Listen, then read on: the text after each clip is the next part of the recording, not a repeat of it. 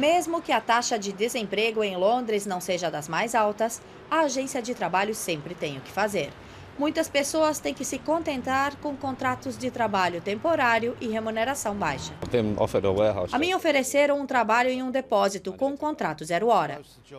A maioria dos trabalhos são temporários, quase não há mais contratos por tempo indeterminado, a maioria é só para dois ou três meses. Quem tiver sorte arruma um emprego em uma das muitas cafeterias em Londres, mas a remuneração é baixa e não há garantia de um ganho mínimo por mês. James tem experiência com os contratos zero horas, em que não há número de horas de trabalho estipuladas. Mesmo na segunda-feira de manhã, ainda não sabemos quantas horas vamos trabalhar na semana. Isso dificulta planejamento. Às vezes são só algumas horas, às vezes mais de 50.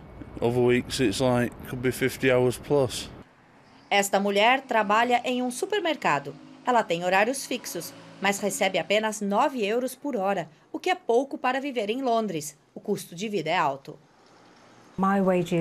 O meu salário serve apenas para pagar o aluguel. Todo o resto é pago do salário do meu marido. A gente não sai, não vai a restaurantes, nem a cinemas. Não temos condições de fazer nada que custe dinheiro.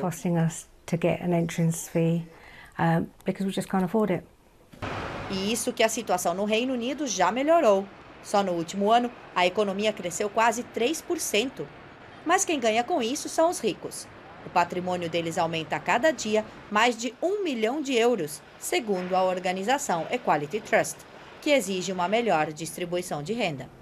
Mas a classe patronal argumenta que o Reino Unido só saiu da crise devido à desregulamentação do mercado de trabalho. Contratos zero horas trouxeram estabilização. Durante a derrocada da economia e sua lenta recuperação, foi dada aos empresários a flexibilidade necessária para se assegurarem de eventuais inseguranças.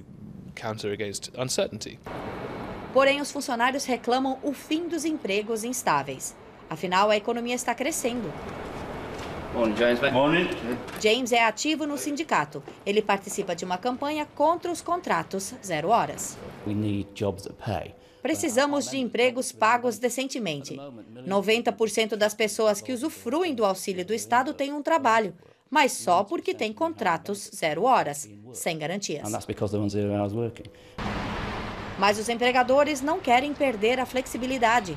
Até mesmo o Palácio da Rainha tem funcionários com contrato zero hora.